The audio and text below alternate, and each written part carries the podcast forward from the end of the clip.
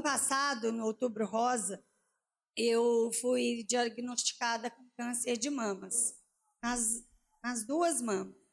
E primeiro momento aquele desespero, só vem pensamentos ruins na cabeça, a gente tem filhos pequenos e, e fomos atrás do, do tratamento e a, a, muitos da igreja oraram por nós, conosco e isso tudo foi me fortalecendo. Foi, passei um medo assim inicial grande, mas eu pedi a Deus que me fortalecesse. É, se era para eu passar por isso, se e em tudo que Deus faz tem um propósito, então eu pedi que Ele me fortalecesse pelos meus filhos, pelo meu esposo, pela minha família e fizemos o tratamento Fiz, fiz a parte da quimioterapia em São Paulo, por quê? Para mulher é um pouco complicado essa questão da perda de cabelo, né? E quando foi falado que eu tinha que fazer quimioterapia, que às vezes não ia ter necessidade, porque era um tipo que não era agressivo, ainda estava muito no início, e isso é muito importante dizer, a necessidade auto, do autoexame que nós mulheres precisamos fazer e os exames médicos periódicos. Porque, no meu caso, eu posso falar de duas maneiras. Deus me permitiu, eu até agradeço ter tido nas duas mãos, porque em uma eu tive um nódulo, e foi por palpar esse nódulo que eu percebi que tinha algo errado. E fui atrás de fazer os exames antes da hora, porque eu sempre fazia. Anualmente eu fazia minha mamografia. É, e nos exames a gente percebeu que o outro, a outra mama, a direita, estava com microcalcificações e essas eram impalpáveis. Então eu, eu tive a graça de ter um nódulo para que me fizesse perceber o outro que estava mais complicado. E foi pela mama direita, por essas microcalcificações impalpáveis, e eu precisei passar pela quimioterapia, radioterapia, tratamento convencional. No início eu pensava, gente, como que meu marido vai me ver careca, né? Eu gente, não queria de jeito nenhum e preocupada por mim. Eu sou dentista, eu pensava que as pessoas não iam querer tratar comigo porque iam me sentir, é, é, iam me ver fragilizada. Enfim, eu, eu não queria isso para mim de jeito nenhum. Até lembrei semana passada quando o pai da Larissa falou, ela também queria usar peruca, né? Hum. E eu usei por todo esse tempo peruca e ontem eu me libertei dela, graças a Deus. Estava muito quente. Mas o que acontece é, assim, eu fui para São Paulo porque lá tem uma máquina que congela o couro cabeludo enquanto a gente faz a quimioterapia e tinha uma chance grande de eu não perder os cabelos. E por isso que eu optei lá. Só que foi muito difícil, é muito dolorido. O, o procedimento é muito dolorido. E por mais que eu não quisesse ficar careca, a gente voltou de São Paulo, foi passando os dias, parecia que não ia cair. Só que foi chegando a segunda quimioterapia, caiu bastante, mas ainda tinha muito. Então, eu nem sei dizer se não ia dar certo. Acredito até que daria. Mas um dia antes de ir para São Paulo, eu virei para o Marcelo e falei: Você raspa a minha cabeça? Imagina, eu não queria nem que ele me visse careca. E a vontade de não, não passar por aquilo de novo era tão grande que eu preferia que, que isso acontecesse. E aí foi, a Maitê, nossa filha de 10 anos, ficou filmando. Eu achei que fosse uma coisa, né? uma tragédia, que eu ia morrer de chorar. E não foi nada disso, graças a Deus. O pequenininho deu uma sofrida, o Romeu já meio que fugia do quarto, ia lá, voltava, chorou bastante. Mas isso tudo é que o propósito, às vezes, a gente não sabe, né? Por quê? Eu não revoltei com Deus hora nenhuma, claro triste, gente fica. Ninguém recebe uma notícia de câncer e fica alegre. Mas eu não me revoltei, porque muitas pessoas falam, não, mas por que eu? Por que não eu, né? Se tem alguém que tenha que passar por isso, por que não? Eu sou mais bonita que ninguém. Só que eu pedi força e Deus me deu uma força muito grande. Eu sei que eu passei pelo vale no colo de Jesus, porque em todo o tempo eu estava alegre. Meu marido está aqui para não deixar eu mentir. Trabalhei o tempo inteiro, levei meus filhos na escola, enfim, a minha, a minha vida não mudou. Só diminuiu o ritmo de trabalho, porque já era um desejo do Marcelo, eu meio que relutava, porque eu adoro trabalhar, adoro meu consultório, mas precisava dar atenção mais às crianças, então hoje eu não trabalho à tarde. Mas o resto da minha vida não mudou nada, a não ser é, sentir na pele o amor e o carinho de Jesus. Porque realmente, por uma situação dessa muito difícil, muitas pessoas passam mal. Gente, eu não passei mal nenhuma. Eu fiz quimioterapia que muita gente, até hoje em dia eu ainda vejo um ou outro falando que passa bem também, mas a grande maioria das pessoas que faz quimioterapia enjoa, é, tem vômitos. Eu não tive nenhuma vez um pouquinho, as duas primeiras vezes, um pouquinho de náusea eu tive, mas um remedinho à toa que todo mundo toma quando está assim, já foi suficiente. É, as químios todas eram às terças-feiras, de três em três semanas. Primeiro eu comecei a marcar paciente na sexta. Eu falei, nossa, não posso parar de trabalhar. E ficar pensando em doença não, não vai dar certo. Aí comecei a marcar sexta-feira. Aí pensando, certo, passar mal uns três dias, na sexta-feira eu devo dar conta de trabalhar. Aí eu vi que eu não passava mal. Aí na, na próxima vez eu já agendei quinta-feira. Aí eu vi de novo que eu não passei mal. Você quer saber? Eu não vou é, desmarcar paciente nenhum. E deu tudo certo. Agora sim, essa primeira etapa difícil acabou. Tenho, claro, tomar uma medicação que possivelmente por cinco anos. E Ontem eu fui arrumar, que eu sempre arrumava. Eu ia no salão com a peruca, eu fazia é, é, babyliss, não tinha esse negócio de ficar para baixo por causa disso, não. Aliás, muita gente nem sabia que eu usava peruca, né? E ontem eu fui arrumar, ela tá lá toda ajeitadinha, toda enrolada, e eu quis eh, dar uma cortadinha, porque estava crescendo meio estranho. Falei, não, pelo menos em casa eu vou ficar mais bonitinho, né? E aí liguei para Marcelo, ele estava no shopping, até no outro carro, falei, bem, Estou com uma vontade de não colocar mais essa peruca, só que eu estou morrendo de vergonha de sair daqui desse salão. Vem me buscar. Aí ele foi me buscar e me deu apoio, falou: Não, você sabe que eu já acho linda, então não tem nada disso. E fui. Claro que parece que o mundo inteiro está olhando para a gente, que está horrível. Confesso para vocês que eu estou aqui morrendo de vergonha. Mas é, eu tinha que passar isso porque testemunhar a nossa fé, testemunhar o que o Senhor faz por nós, é mais importante do que qualquer outra coisa. Então, o que eu falo é, diante de uma situação de problema, de medo, não desesperar. Entrega a sua vida nas mãos do Senhor e Ele vai cuidar de tudo. Tendo que passar pelo que for, mesmo que tivesse que acontecer o pior.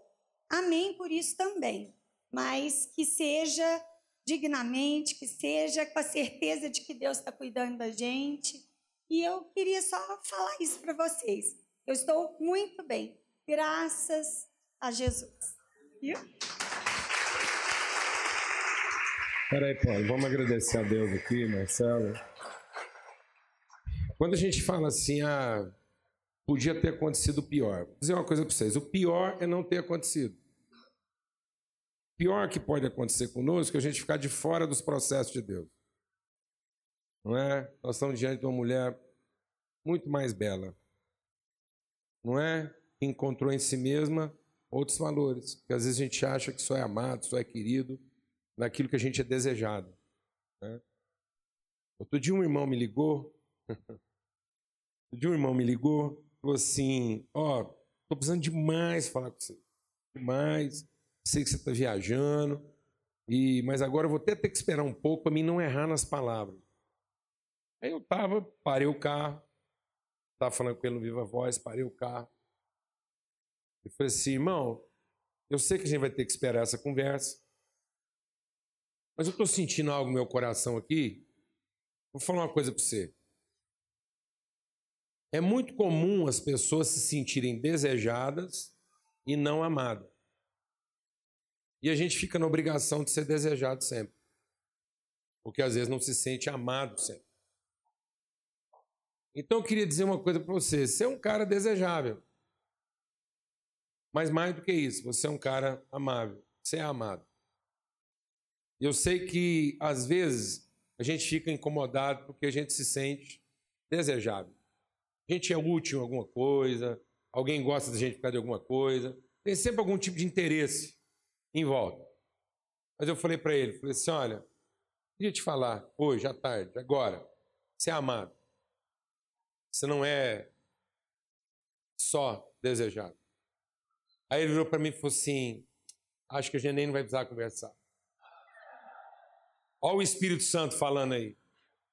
Porque é exatamente mais ou menos nessa área que eu estava precisando conversar com você. É. então é isso. Amém? É muito bom ser desejado. Gente, a gente percebeu que a nossa família era muito unida já, bem unida, a gente com os meninos e tudo mais, com amigos, mas é, isso nos uniu mais ainda. A gente vê várias pessoas que às vezes estão reclamando por, por, por alguma coisa, por coisas mínimas, e a gente vê que, que hoje a gente entende mais essa, essa doença que, que a Poliana teve como uma benção na nossa vida, que a gente pôde ajudar muito mais pessoas. A gente teve ajudas, feita a Poliana fala do TT, da TT, do, do, do Wilson. É, o Wilson foi uma pessoa na minha vida que assim, que ele falou é, o que o marido precisava escutar. Falou, ó, a Poliana vai precisar da sua ajuda. E graças a Deus a gente pôde ajudar, a gente pôde estar junto o tempo inteiro, a igreja, todas as pessoas aqui foram fantásticas com a gente. E os amigos nossos, nos, a gente se uniu mais ainda e a gente vê que o importante da vida é isso. Eu já falava para a Poliana há muito tempo que ela precisava trabalhar meio período para ficar mais com os nossos filhos. E ela falava que não. Ah, não, eu preciso trabalhar, preciso trabalhar. A gente sempre correndo atrás de, da questão de dinheiro. E na época eu até tinha falado para ela, falou, oh, se você trabalhar só meio período, o outro meio período eu pago para você. Aí ela ficou doente. Aí ela ficou doente e falou assim, Ó, oh, eu parei, e agora? falei, você parou porque ficou doente, não foi porque você quis. Se tivesse sido antes, você estava no lucro. Agora não tem nada disso. Porque não fui obediente, eu perdi meu salário da tarde. Então, então a gente só tem a agradecer, a gente tem a falar para vocês o que precisar em matéria de, de tratamento, nessa questão, às vezes, que tenha é, o, essa questão do, do câncer, que é um negócio que nos afeta bastante, a gente tem um medo da morte. Os meninos tinham esse medo muito grande, então a gente teve que conversar com eles, colocar os meninos numa psicóloga, porque a gente não sabia como é que fazia. Então foi uma questão, eu passei 42 dias sem trabalhar, passei fora de casa, e os meninos aqui passaram pelo menos uns 20 dias enquanto a gente ficava fora. Então foi uma questão de fazer planilha, cada um ficava no horário, cada um levava, buscava, e a gente teve isso muito forte com a gente. Então a gente quer agradecer, agradecer primeiro a Deus que nos deu uma força fantástica. Então, tudo, tudo foi muito, muito bom. E a gente só tem a agradecer. Obrigado a vocês por tudo. Obrigado, Paulo Júnior, pela ajuda. Vamos orar. Pai, muito obrigado por essa casa. Muito obrigado pela disposição de fé deles. E a tua palavra diz que naquilo que a gente é consolado, nós vamos poder consolar outros. A tua palavra diz que ainda que o nosso homem exterior sofra danos, perca pedaços, o nosso homem interior se renova é lá, no mais íntimo do nosso homem interior, nós somos fortalecidos pelo Teu Espírito. É a nossa alma que o Senhor está transformando, a nossa consciência, o nosso entendimento. É aí que nós somos, gente, pessoa. É na nossa alma. E o Senhor vai trabalhar todas as coisas para que a nossa alma seja perfeita, para que o nosso entendimento seja transformado. No nome de Cristo Jesus, ó Pai. Amém. Abra sua Bíblia lá em Isaías, no capítulo 53. Isaías 53. Graças a Deus. E a nossa reflexão hoje é muito simples, mas muito desafiadora. Muito desafiadora. Bem a propósito do testemunho que a gente recebeu aqui hoje, através da casa do Marcelo, da Poliana. Então diz assim, Isaías 53. Quem creu na nossa pregação? E a quem foi revelado o braço do Senhor? Quem é que realmente entendeu o que, que Deus está querendo ensinar? Será que nós estamos entendendo? Será que de fato nós estamos entendendo o que, que Deus está querendo nos ensinar?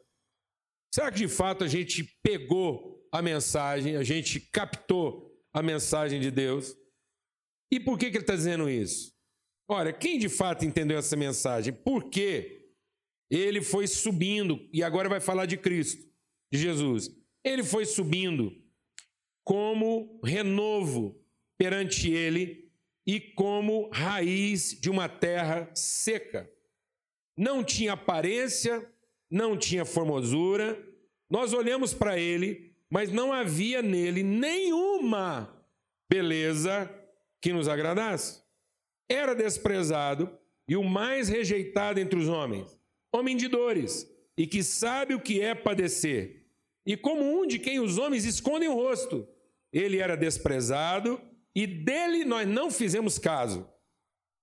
Certamente, ele tomou sobre si as nossas enfermidades e as nossas dores levou sobre si. E nós o reputávamos por aflito, ferido de Deus e oprimido. Mas ele foi trespassado pelas nossas transgressões e moído pelas nossas iniquidades. O castigo que nos traz a paz estava sobre ele, e pelas suas pisaduras fomos sarados.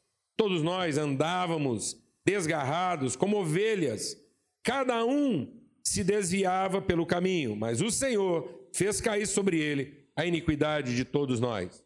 Ele foi oprimido e humilhado, mas não abriu a sua boca. Como cordeiro foi levado ao matadouro, e como ovelha muda perante os seus tosqueadores, ele não abriu a sua boca. Por juízo opressor ele foi arrebatado, e de sua linhagem, quem dela cogitou? Porquanto foi cortado da terra dos viventes, por causa da transgressão de meu povo, ele foi ferido. Designaram-lhe a sepultura com os perversos, mas com os ricos esteve na sua morte, posto que nunca fez injustiça, nem dolo algum se achou em sua boca. Todavia, ao Senhor agradou Moelo, fazendo-o enfermar. Quando der ele a sua alma como oferta pelo pecado, verá a sua posteridade, prolongará os seus dias, e a vontade do Senhor prosperará em suas mãos. Ele verá o fruto do seu penoso trabalho, do trabalho da sua alma, e ficará satisfeito. O meu servo, o justo, com o seu conhecimento justificará a muitos, porque as iniquidades deles levará sobre si. Por isso, eu lhe darei muitos como sua parte, e com os poderosos repartirá ele o despojo, porquanto derramou a sua alma na morte. Foi contado com os transgressores, contudo, levou sobre si o pecado de muitos, e pelos transgressores intercedeu.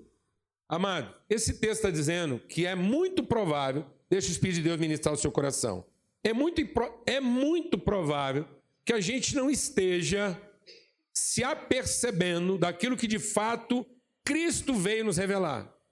É muito possível que a gente ainda não esteja entendendo de maneira clara aquilo que é a obra de Cristo na nossa vida. E por uma questão muito simples, por uma questão puramente estética. é muito provável que talvez eu ainda não entendi a mensagem de Cristo pelo aparente. Porque se eu tentar entender a mensagem de Cristo pelo aparente, pode ser que eu vou me confundir.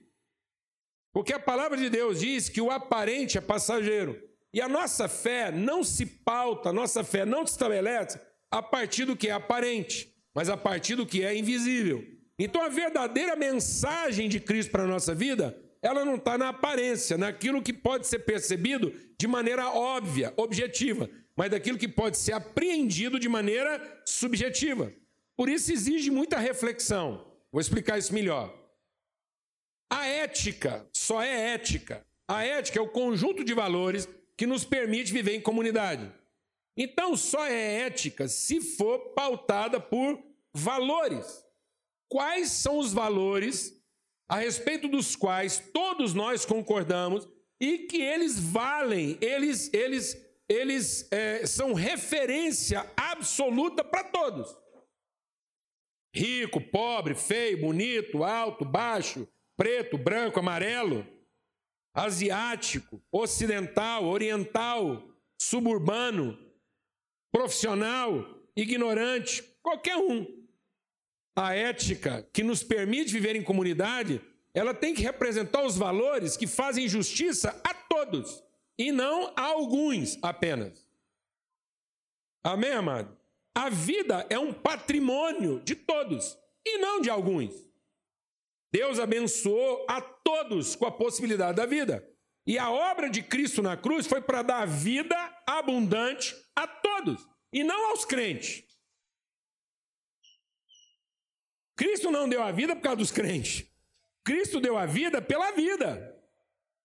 A vida está em mim, eu espontaneamente a dou. Quem crer vai ser instrumento de manifestação dessa vida a todos, de modo que a fé vai me tornar alguém representante da justiça de Deus.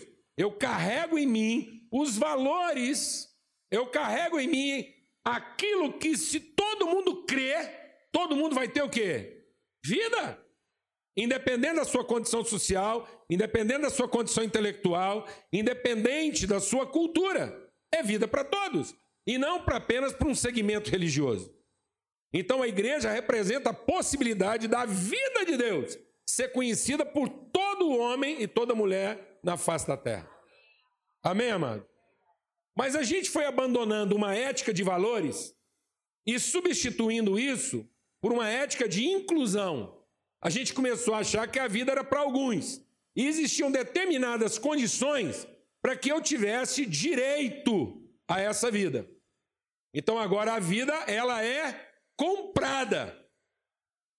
Ela passou a ter um determinado quê? Preço. Ela deixou de ter valor e aquilo que eu chamo de vida passou a ter o quê? Preço.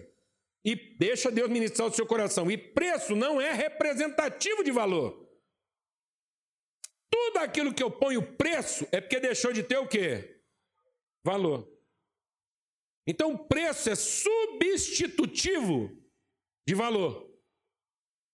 Então, nós deixamos de ter confiança e fé nos valores e passamos a ter confiança e fé naquilo que tem preço. Porque tendo preço, eu criei um padrão de exclusividade para quem pode pagar. Quem está entendendo o que eu estou falando aqui? Seja o preço que for, seja o preço da oração. Então hoje eu não oro para que eu represente vida para todos. Eu oro para que eu tenha vida para mim e para minha casa. Quem está entendendo o que eu estou falando? Você ora para que todos tenham vida através de você? Ou você ora para que você tenha vida apesar de todo mundo? Se você ora para ter vida apesar de todo mundo, a sua ética é de quê? De inclusão. Você fala, ah, rezar faz eu fazer parte só faz parte do VIP de Deus. Deus tem uma sala VIP. Você sabe o que quer dizer VIP? VIP não é VIP, não. VIP é Very Important Person. De cara, se você não fala inglês, você já não é VIP, você não é VIP. De cara, você não fala inglês, você é VIP, você não é VIP. E não é VIP, não é sala VIP, é VIP Room. Amém? Entendeu? Não.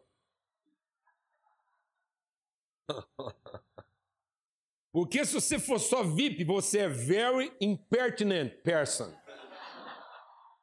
Você é um impertencente e um impertinente. Está entendendo isso não? Então, a gente foi criando comunidades religiosas VIP. Eu rezo, Deus me abençoa. Eu canto as músicas que Deus gosta, Ele me abençoa. Eu carrego a carteirinha American Express Diamond de Deus. Eu chego lá, todo lugar que eu chego tem uma sala especial me esperando. Por quê? Porque eu sou crente. Faço parte da comunidade dos crentes. Eu rezo, eu dou dízimo e Deus me trata de maneira diferenciada. Deus não pode me ver na multidão, Ele me chama.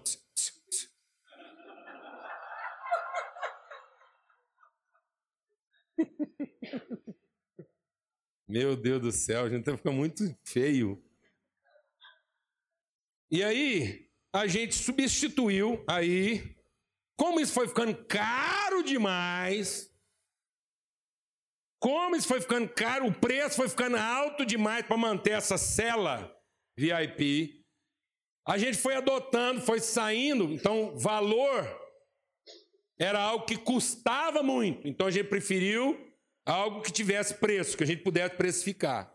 Aí o preço foi ficando alto demais, porque você sabe, né, que tem coisa que não é cara, custa muito. Definição de caro: Kombi. Kombi é caro. Porque Kombi não tem nada para valer aquilo que eles cobram. Entendeu? A Kombi é precificada em cima da necessidade e não do valor real agregado. Entendeu o que eu estou falando ou não? Mano? Por exemplo, uma Porsche não é caro, custa muito. Kombi já é caro. Porque não tem nada para ser cobrado aquele preço. Entendeu o que eu estou falando ou não? Amém? Tem gente que não é cara, custa muito. Tem outras pessoas que são caras. O preço que elas põem para aquilo que elas entregam é altíssimo. Entendeu, irmão? Bom, então a gente saiu dessa ética de valores e migrou para uma ética de quê? De inclusão, de preço, de direito. E aí isso foi ficando, o preço foi ficando alto, a gente foi abandonando a ética da inclusão e fomos para a ética da estética. Não é quanto vale, não é quanto custa, é o que parece ser e que pode ser comprado por muito menos. Eu vou explicar isso numa bolsa. É uma bolsa, explica essa evolução. Antigamente, uma bolsa era uma bolsa porque ela era feita de bom material. O cara que trabalhou nela era um artesão. O fio era bom, o cor era bom, a mão de obra excelente. Então essa bolsa, antigamente, ela custava muito. E ela custava porque ela tinha valor agregado. Anos de tradição. Veio de família em família, perfeicionando aquele produto, curtindo o couro, o design, a inovação, material. Então isso é um custo, que tem um valor, não é um preço. Ninguém ia conseguir pôr preço nisso. Mas aquilo era oneroso pelo processo. Até que gerou uma grife. E aí agora as pessoas não querem a bolsa pelo seu valor. Querem a bolsa porque elas fazem com que essa bolsa o inclua num time que só que agora a bolsa parou de ter valor e passou a ter preço. A partir do momento que a bolsa passou a ter preço e deixou de representar um valor, agora muita gente quer comprar a bolsa, não porque respeita a sua tradição e nem está preocupado com a sua qualidade, mas quer fazer parte do time. Por isso agora pode fazer essa bolsa de plástico. Num sistema industrial. Um trem que você não teria coragem de comprar. Mas só porque tem a marquinha, você fica alucinado para ter aquele negócio. E você paga o preço que for. Entra na fila. Paga mico. Já vi gente na fila da Louis Vuitton dando bolsada. Um vexame, um constrangimento. Pura falta de educação. Já vi gente na fila da Louis Vuitton mentindo. Porque podia comprar só uma. E as mulheres lá mentindo, mas é para prima, para não sei quem tal. Passando passaporte um para o outro lá para poder, recolhendo passaporte das amigas para comprar mais de uma bolsa. Meu Deus. Porque isso tem valor? Não, porque isso inclui. Aí isso foi ficando caro demais. O preço muito alto. Aí vieram o quê? As imitações. Porque agora não interessa se essa bolsa tem uma tradição, nem o material que ela é feita, nem o processo pelo qual ela passou. Também não interessa se ela é verdadeira. Interessa que ela parece. E aí é uma grande vantagem, que você pode pagar uma ninharia por uma coisa que parece e você é aceito pelo grupo como se fosse. Só que isso agora criou um problema. Porque agora eu acredito, porque nesse mundo da estética, como todo mundo vive pelo aparente, é o mundo dos crentes. O mundo da estética é o mundo dos crentes. Porque você acredita. E você acredita no quê? Na aparência. E aí, como você é crente, você tem que ficar agora mais esperto, porque pode ser que você está acreditando num trem que não é. Então hoje você não quer se aproximar da pessoa. Você olha a bolsa dela e fala: será que ela é da minha tribo? Aí você, antes de chegar na pessoa, você vai chegando na bolsa. E vai examinando a bolsa nos detalhes. Isso. Porque se a bolsa não for autêntica, você nem quer amizade com a pessoa. Mas se a bolsa for autêntica, isso te libera para o relacionamento. Fala, não, aí agora eu estou no, no time.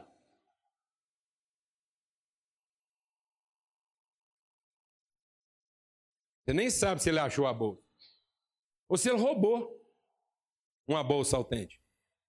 Ou se ele matou alguém para ter a bolsa. Interessa que a bolsa é autêntica. Se a bolsa é autêntica, ele é do time. E não tem bolsa falsa. O que é uma bolsa falsa? Uma carteira é uma bolsa falsa. O que é uma calça falsa? Uma saia. Uma saia é uma calça falsa. Uma calça é uma saia falsa. Então, não tem jeito. Isso aqui é uma calça. Não tem jeito de ser falsa. Para ser falsa tinha que ser uma saia.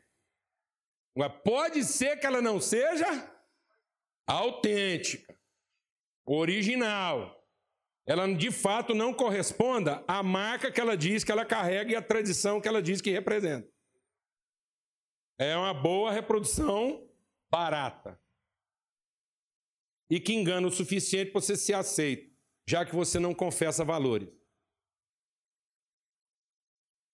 Entendemos isso, amado?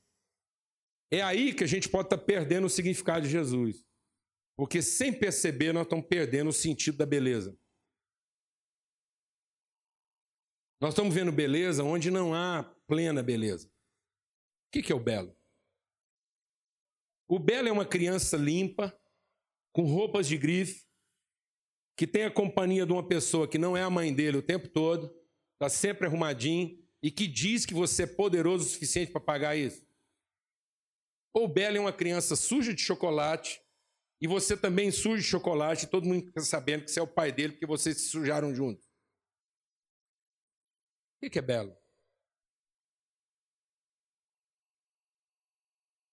Bela é uma criança sempre arrumada, que usa as melhores marcas, ou Bela é uma criança que pegou o prato de canja, jogou para cima e sujou todo mundo? O que é belo? É ter uma cama sempre arrumada, porque tem gente que paga para arrumar essa cama e todo dia, às 10 horas da noite, essa cama está arrumada. E para desgraça de todo mundo, no outro dia, às 7 horas da manhã, ela amanheceu arrumada.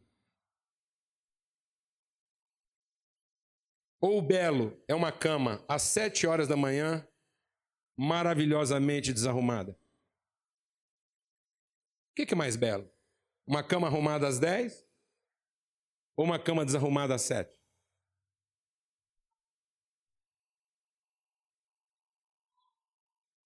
O que é mais belo, um freezer cheio ou um freezer vazio?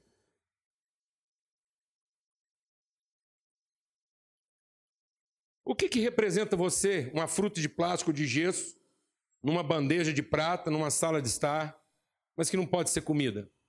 Se eu tivesse que representar você, eu representaria você como uma maçã de louça. Ou eu representaria você como um bagaço de cana de, de manga. O que, que você. Vamos fazer uma imagem. Quer fazer uma imagem de mim? Se um dia você quiser fazer uma imagem de mim para guardar em casa, faça um bagaço, um caroço de manga bem chupado. Mas daqui ficou até branco de tanto ser chupado. Aí você manda fazer isso em gesso, coloca na sala de sua casa e fala assim, em memória do Paulo Júnior.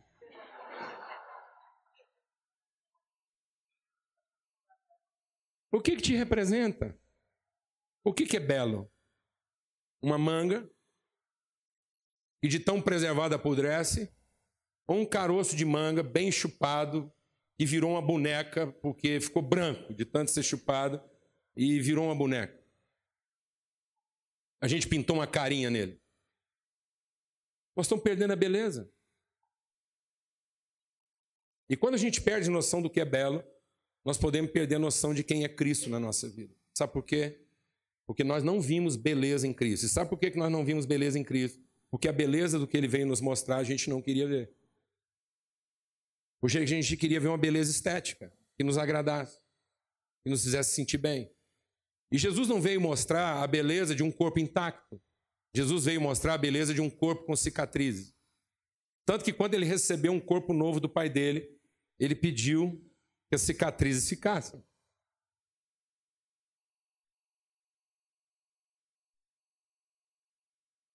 Entendeu, Paulo?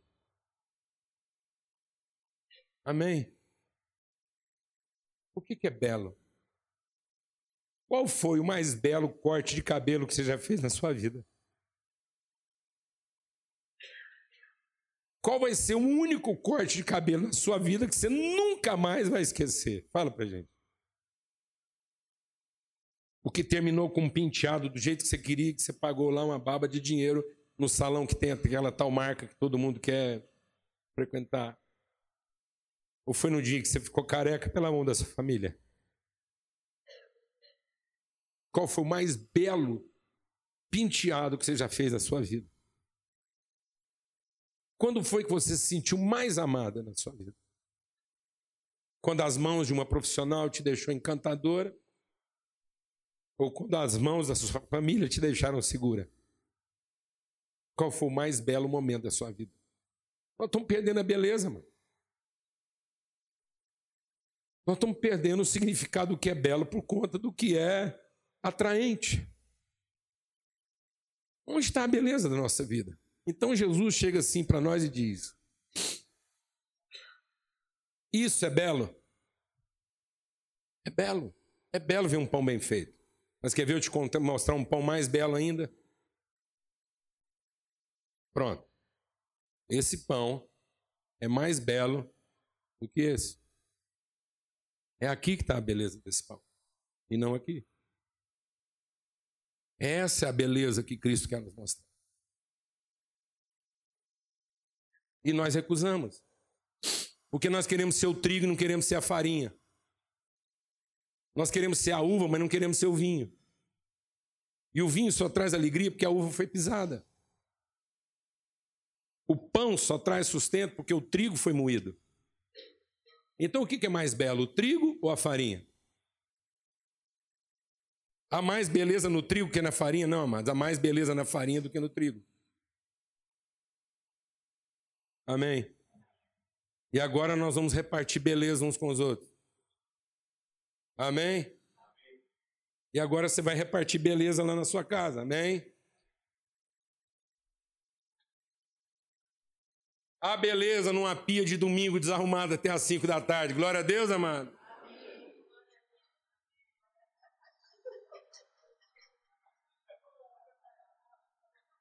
Posso ouvir um amém? amém?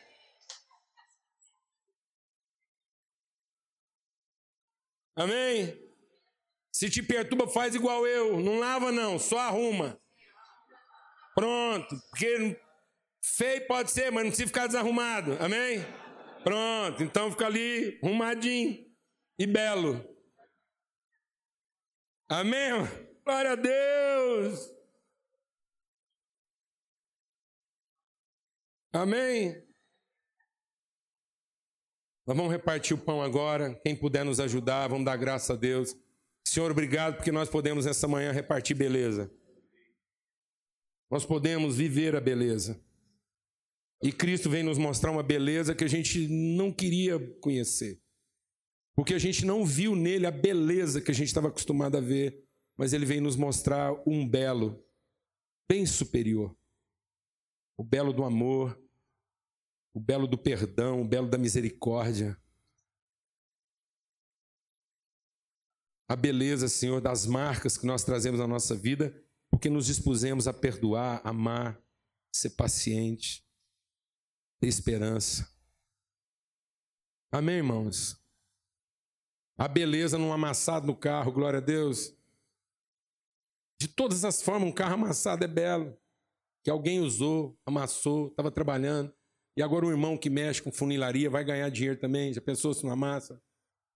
O irmão quebrava, mas agora ele pode trabalhar, distribuir renda, tudo certo. Amém, irmão.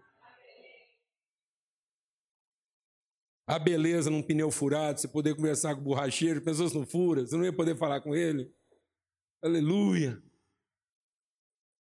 Glória a Deus, amado. Tudo isso é o que? É belo. Vamos encontrar beleza em Cristo. Vamos encontrar beleza. Há beleza no ganho, há mais beleza ainda na perda. É belo ganhar, mais belo ainda perder em favor de alguém. Amém? É belo ser bonito, mas é belo ter rugas por amor de alguém, preocupação.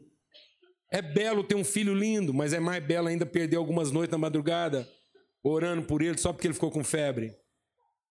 É belo ter saúde, mas é belo poder gastar tempo com uma pessoa querida que está no hospital várias semanas. É belo ter a pessoa próximo da gente, mas é mais belo ainda ter os olhos vermelhos, inchados, de chorar, porque aquele estrupinho está longe. Aleluia, irmão. Sem querer ser chulo. Mas tem que contar. Estava ouvindo o testemunho de uma mulher, uma mulher, mulher de um diplomata, uma reunião só de gente elegante, todo mundo bonito, as bolsas estavam tudo lá. Autêntico Nan estava lá. E a mulher foi dar um testemunho. Eles fizeram uma homenagem para o marido dela. O marido dela era um diplomata, chegou na tribuna para agradecer a homenagem do marido. Já quis matar aquele homem muitas vezes. Ele roncava. E aquilo me tirava o sono, me irritava profundamente. Tinha uma mania de soltar pum debaixo da coberta, uma fedentina. Eu tinha que sair do quarto, queria morrer para não matar. Hoje, eu daria parte da minha vida para ter aquele fedor de volta na minha narina, para ter o som daquele ronco no meu ouvido. Como eu queria ouvir ele roncando perto de mim. Porque é belo. Como aquele fedor me fazia bem. Porque é belo. Porque dizia que ele estava lá. Amém, meus irmãos? Nome de Jesus. Não se iluda, nós olhamos para Jesus e não vimos beleza, porque não é o que a gente esperava. Mas o belo está naquilo que você não esperava e que Deus está querendo te mostrar. Vamos repartir o pão. Senhor, obrigado por esse tempo. Obrigado pela beleza da partilha. Obrigado porque é belo ter um pão na mão, mas é mais belo ainda poder reparti-lo com alguém que a gente ama. Em nome de Jesus Cristo. Vamos repartir. Vai abençoando alguém. Ó, esse momento da ceia não é um momento religioso, é um momento espiritual. Amém? Então não tem um protocolo religioso. Ele não vale pelo protocolo religioso, ele vale pelo processo espiritual na nossa vida. Como nós estamos em família, eu queria repartir aqui outro pão antes da gente tomar o vinho. É que nós temos um irmão muito querido, muito precioso, que é o reverendo Weber. Homem que Deus levantou com uma dádiva, com um dom muito especial, o dom do ensino. De olhar para as escrituras e ensinar através das Escrituras. Ele escreveu uma série de livros. Ninguém nasceu como Jesus, ninguém viveu como Jesus, e está para sair agora: Ninguém morreu como Jesus. Ninguém morreu e ressuscitou. Acho que são três ou vão ser quatro? São três. Ninguém morreu e ressuscitou como Jesus.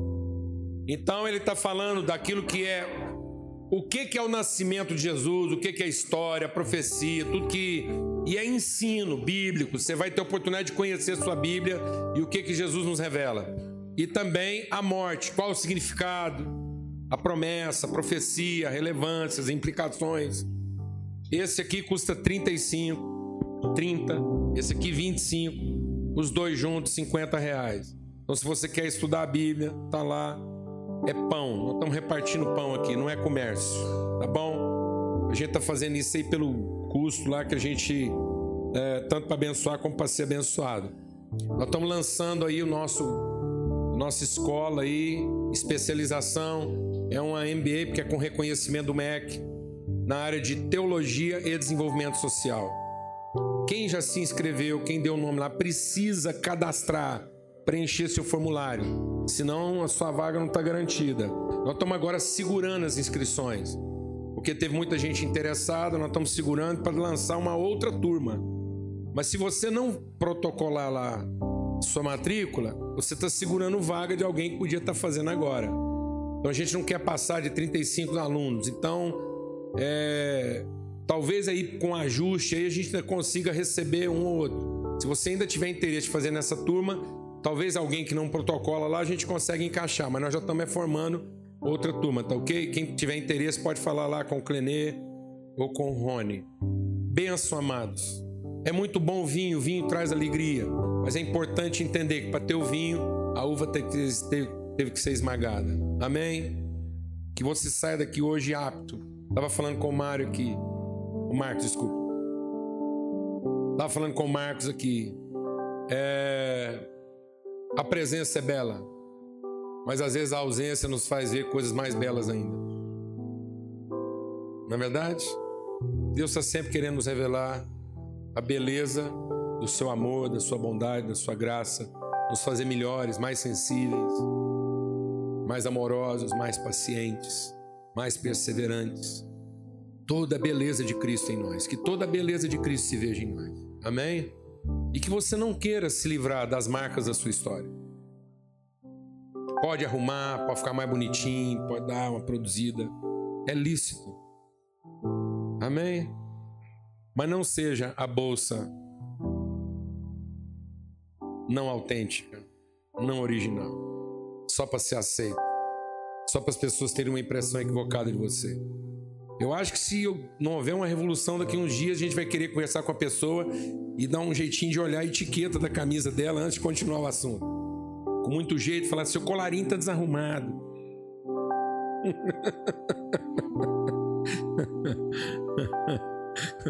Posso ver seu relógio só para olhar o fundo. Amém. Vamos receber o vinho com alegria, abençoar uns aos outros.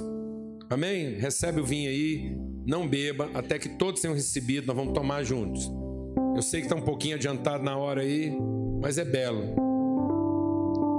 É um belo atraso. Amém. É um belo atraso. É por uma bela causa.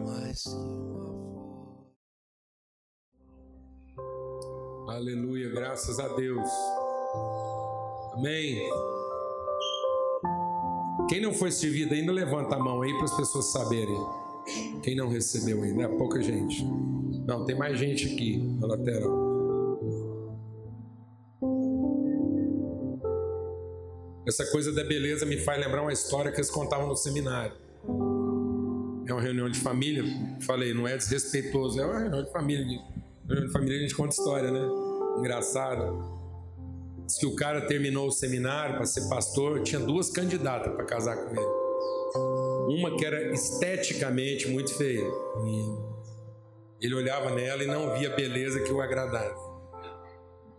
Mas cantava que era uma maravilha, tinha uma paciência com criança, dava uma aula na igreja que era fantástico e a outra atraente, belíssima, esteticamente bela, mas não cantava nada, não tinha paciência com o menino, não gostava de gente. Ele falou: não, em nome do ministério, pela vocação que Deus me deu, vou casar com a feia e talentosa. Ele já estava casado, acordou um dia de madrugada, olhou para o lado, tomou aquele susto e já falou: canta bem, canta. Canta um hino aí. Ver beleza aí. Amém. Amém. Amém, irmãos. A alegria do Senhor é a nossa força. A beleza no sacrifício, na doação, no dano, na cicatriz, no choro, na perda. Amém? Em nome de Jesus. Bebei dele todos. Graças a Deus. Vamos todos ficar de pé. Você mais uma palavra de oração, abençoar essa semana. Senhor, que o amor do Senhor, que o amor que nunca acaba, a graça que nos educa, que nos ensina a respeito de tudo que é belo. Há belo no que se vê e há belo naquilo que não se vê. E que a comunhão, o testemunho, a graça, o favor, a revelação, a instrumentalidade, a sensibilidade do Espírito Santo de Deus seja sobre todos nós, hoje, sempre, em todo lugar. Que o Senhor resplandeça sobre ti o teu rosto e te dê paz. Uma boa semana para todos. Vamos em paz. Amém.